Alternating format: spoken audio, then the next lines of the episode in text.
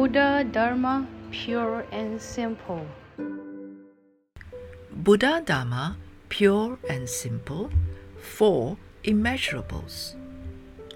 If Buddhist practitioners can uphold the four immeasurables loving kindness, compassion, joy, and equanimity, not only will one's merit and wisdom increase, afflictions will also be eliminated, for these are the four secrets to success in the journey of life.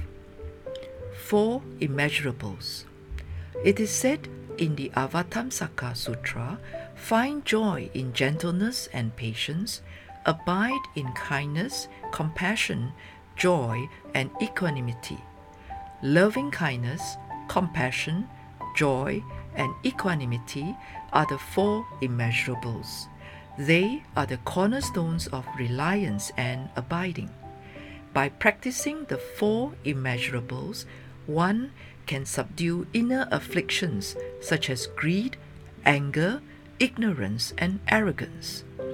The four immeasurables correspond with the working creed for Buddha's light members that I have established for Fo Guang Shan. Immeasurable kindness is to give others faith. Immeasurable compassion is to give others hope. Immeasurable joy is to give others joy. And immeasurable equanimity is to give others convenience. Through practicing the four immeasurables, one will be able to improve interpersonal relationships and cultivate merit and wisdom that benefit the peace and happiness of countless sentient beings. How can the four immeasurables become the fundamental guidelines for self establishment and dealing with situations in our daily lives? 1. Immeasurable loving kindness. In dealing with people, one should always have a benevolent mind that gives others peace and happiness and shows empathy and willingness to serve others. During the late Qing dynasty, there was a chess master who hung a plaque in front of his house that proclaimed unbeatable. One day, during an expedition, Minister Zuo Zongtang passed by the chess master's house and noticed the plaque. He decided to challenge the chess master and consequently defeated him thrice in a row. Smugly, the minister said, You lost three times in a row. It's time to take down that plaque. Several months later, Zuo returned victoriously and passed by the house again, only to see that the plaque was still there. In reply to the minister's inquiry about why the plaque had not been removed, the chess master said, May I invite you to another game? This time, he defeated Zuo thrice in a row. The chess master then explained, Last time you visited, I did not wish to demoralize you, for you were headed to a battle. Therefore, I intentionally lost the game.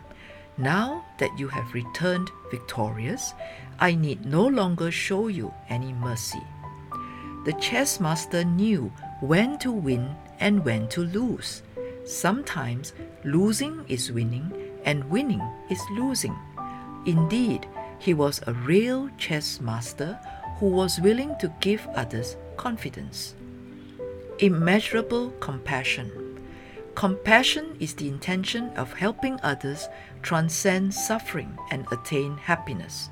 Just as Avalokitesvara Bodhisattva rescues all beings from adversity, a compassionate mind does not discriminate between rich and poor, friend or foe, in the face of worldly suffering.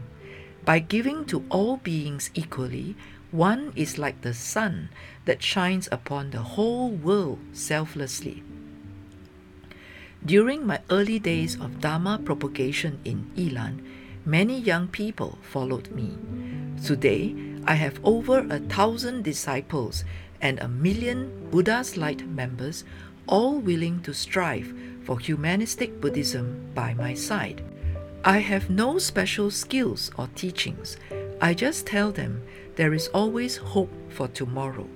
Through giving others hope, one is heartened about the future. Although hope may not always materialize, a life with hope is a life of wealth, for a goal is set for the future.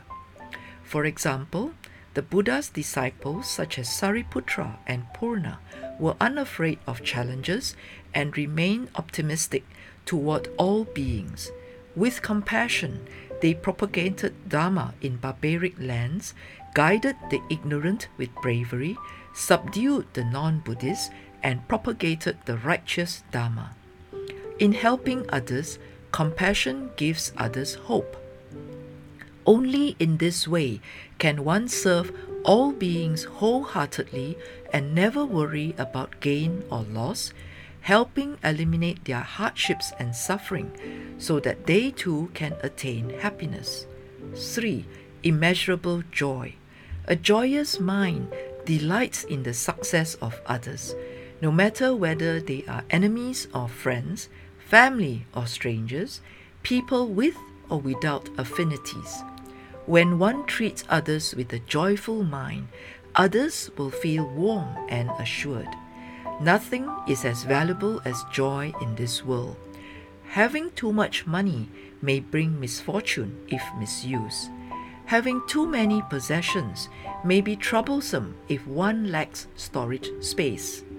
Excessive mundane wealth or possessions will ine- inevitably cause problems but the more joy one gives, the greater the chance in creating a win win situation. 4. Immeasurable equanimity.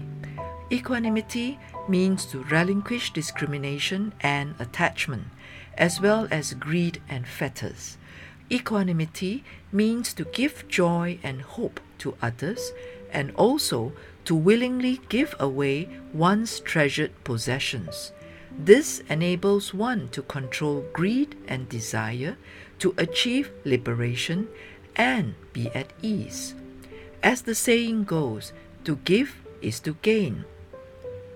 By showing a smile, actively helping and serving others, a simple, wholesome act such as lighting a lamp or offering a drink will be reciprocated with kindness.